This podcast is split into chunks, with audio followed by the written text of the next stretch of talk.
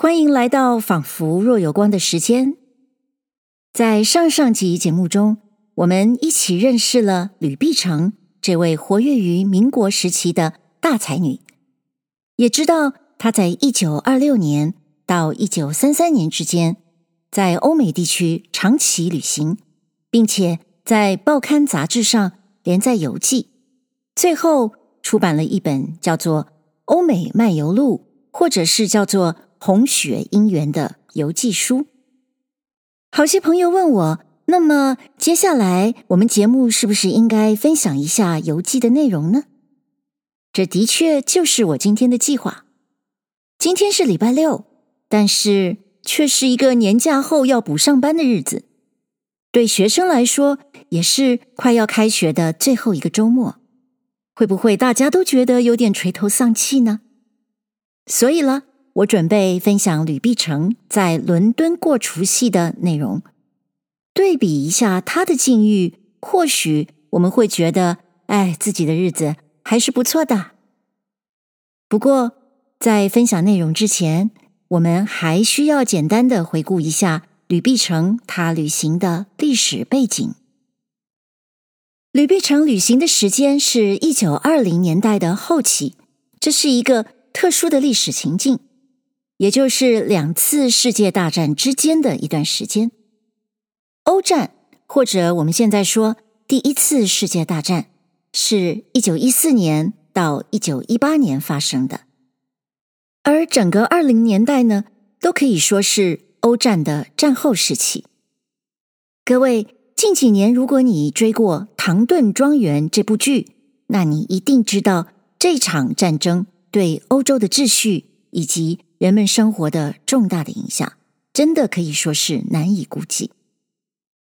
第一次世界大战之后，几乎所有的西方重要文学作品都跟战争的创伤有关，像是英国大诗人 T.S. Eliot 的《荒原》啦，《空心人》啦，或者海明威的小说《战地春梦》啦，这些作品都表现了战后那一代人的失落。绝望、破灭、断裂、价值崩毁，或者失去了生命意义的一种心理状态，这就是后来所谓“失落的一代”或者“迷失的一代”，也就是所谓的“精神荒原”。当时的文青们感受着人生的迷失，但是另一方面，二零年代西方世界的大城市。也正是一个繁华不可一世的时候，不但是美国的纽约、芝加哥，就连在战争中受创的伦敦、巴黎也是一样。这就是我们所谓的“狂销年代 ”（The Roaring Twenties）。这个时代呢，在艺术上是重装饰的 Art Deco 的时代，在音乐上是爵士音乐的时代，同时。这也是电影工业发达的时代，像是卓别林的无声电影就是在这个时候出现的。这个也是一个汽车与电器普及的时代。如果我们想要去具体感受一下那个时期，不妨去看一下二零一三年好莱坞重拍的美国经典小说《大亨小传》（The Great Gatsby）。我们可以从电影画面。去感受那种颓废的、放纵的、具有腐朽之气的感官世界，以及这个物质世界背后的心灵荒寂、纸醉金迷、自我放逐，还有跟传统断裂的所谓迷失一代的晕眩感。吕碧城欧美旅游的背景，就是这二零年代繁华一瞬的荣景与现代人的。心灵荒芜。我们读吕碧城的游记，会发现他不时流露着一种忧郁的情绪，表达对凡俗世界的厌弃。但是相对的，他又非常耽溺于豪奢灿烂的生活。这真的是他个人的生命情调的特质，但是也与他所游历的欧洲的整体气氛脱不了关系。现在我们就可以用后见之明，以我们对欧美世界二零年代的了解，作为阅读《欧美漫游录》的一个背景。吕碧城的旅程是由美国西部的旧金山开始的，向东，他先到了芝加哥、纽约，乘船渡过大西洋，抵达欧洲的巴黎，再乘火车转到瑞士，游览了日内瓦的风光以后，他转往意大利的米兰、佛罗伦斯、罗马等地，然后呢，回到巴黎，再由原路经过法国、瑞士、意大利，游览了拿坡里啦、庞贝啦、威尼斯啦这些城市。之后，他搭乘飞机到奥国的维也纳，再乘火车到德国的柏林，然后他返回巴黎，渡过英伦海峡到伦敦去游览。再次返回巴黎后，他又由巴黎重游了瑞士，最后决定居住在日内瓦湖畔的一个城，叫做孟特如。就算是用今天的标准来看，吕碧城的这一趟旅游也算是一个梦幻旅程吧。但是实际上，一个绵延了这么多年的旅行，真的是轻松愉快的吗？今天的节目，我们就陪伴吕碧城暂时去旅居伦敦吧。当然，比较麻烦的是，吕碧城写作用的是浅近的文言。如果我们完全用听觉的话，其实不容易完全理解。可是我又不想只是把他的文章翻译成白话文，那不是跟我们小时候的国文课一样了吗？我希望在内容之外，大家也能体会他的文字本身的音节啦、构造啦等等的韵味。所以怎么办呢？想了半天，没有办法的办法。也只好让我先概述一下内容，再来跟大家分享原文吧。旅居伦敦的吕碧城，心境上其实并不特别愉快，因为那时的伦敦有雾霾之苦，而故乡中国传来的又都是战乱的消息。那一年的除夕，旅途中的吕碧城尤其感到一种孤寂、悲凉。他是这么说的。他说啊，在一年将近的时候，城里的人们活动萧条，英伦岛上总是阴天，住在深深的楼上，就算是白天也显得昏暗。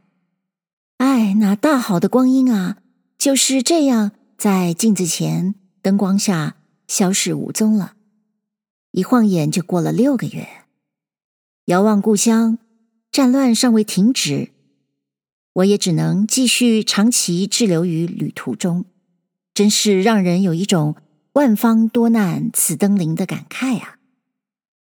我不禁想起出国之前留别朋友所作的一首七言律诗，诗里的意思大概是说：命运让我流连于外，我也必须处处为家。伦敦的冬天白天特别短。而我总有忙不完的事，吃饭睡觉以外，根本没有多余的时间。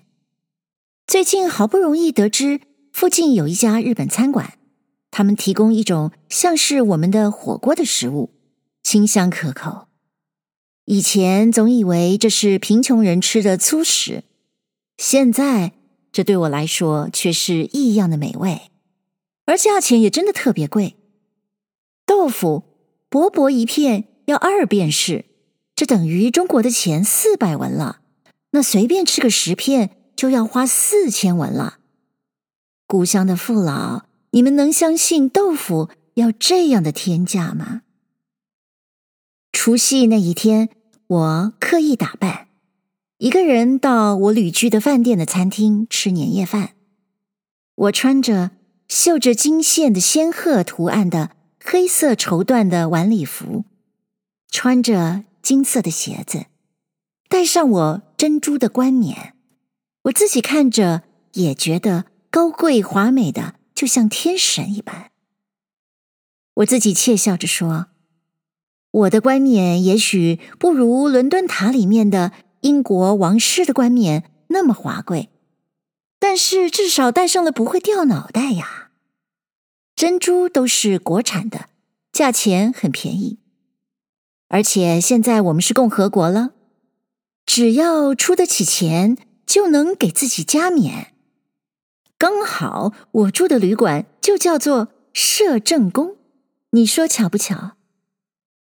想到古代的帝王为了王冠要抢得你死我活，真是好笑。新年过后，我把事情都处理好，返回巴黎，再到瑞士。终于脱离了英伦岛阴冷湿寒的天气，到了干爽的大陆气候的地方，天气晴和，终于也让我的精神振作了起来。这一段文章的原文是这样的：岁欲云暮，人事萧条，岛气长阴，楼深昼晦，断送韶华于净光灯影中。数六月月，而遥望乡关，烽火未消，银踪长至。有万方多难此登临之慨。因忆旧作七律一首，乃去国时留别诸游者。诗曰：客心穷汉自徘徊，散发居夷未可哀。浪迹春尘温旧梦。回潮心绪拨寒灰，人能奔月真遗世，天遣投荒绝艳才。亿万华颜随意换，谪居到处有楼台。冬日苦短而俗务恐走，善宿外无多余鬼。访得日本餐馆于临街，席珍一轨。及吴国之暖锅热火自行烹调者，而双松豆落清芬爽口，囊属粗糲以享寒峻者，今为奇饌之味，价亦特昂。豆腐每方寸薄片须二便是，合华币至钱四百文。侍者以冰盘进十小片。为价四千也，岂故乡父老所能信者？某日寄职夏历除夕，与免自服饰，独宴于本旅馆之特别餐厅，着黑缎平金绣褐晚衣，蹑金屑而戴珠冕，自顾胡天胡地，因窃笑曰。吾冕虽不及伦敦堡所藏者之华贵，但同一享用而不蛊惑。珠皆国产，为价本廉。当自共和之事，凡力能够者，尽可自由加冕。所欲旅馆亦名摄政宫，一笑。而古帝王必流血以争之，何其愚也！献岁后，秉党诸物，仍返巴黎，且至瑞士，脱离阴寒之岛国，而居大陆。天气晴和，精神为之一振。吕碧城擅长营造或者特别冷清，或者特别热闹的场景，让自己孤独的身影形象更加突出。上面这段文章就是一个很好的例子。他在冬天滞留伦敦，这时候吕碧城已经一个人在国外旅行了好几年。现在的他感到十分的孤寂，而浓雾、湿冷、污染的空气都让他特别不习惯。再加上不断传来家乡战争不断的消息，令他更为忧心。在这样沉重的空气中，吕碧城却写一个有趣的生活小细节，那就是吃小火锅跟豆腐的价钱。用一件最普通、最日常的小事，用最简单的食物来钻入人乡愁的核心。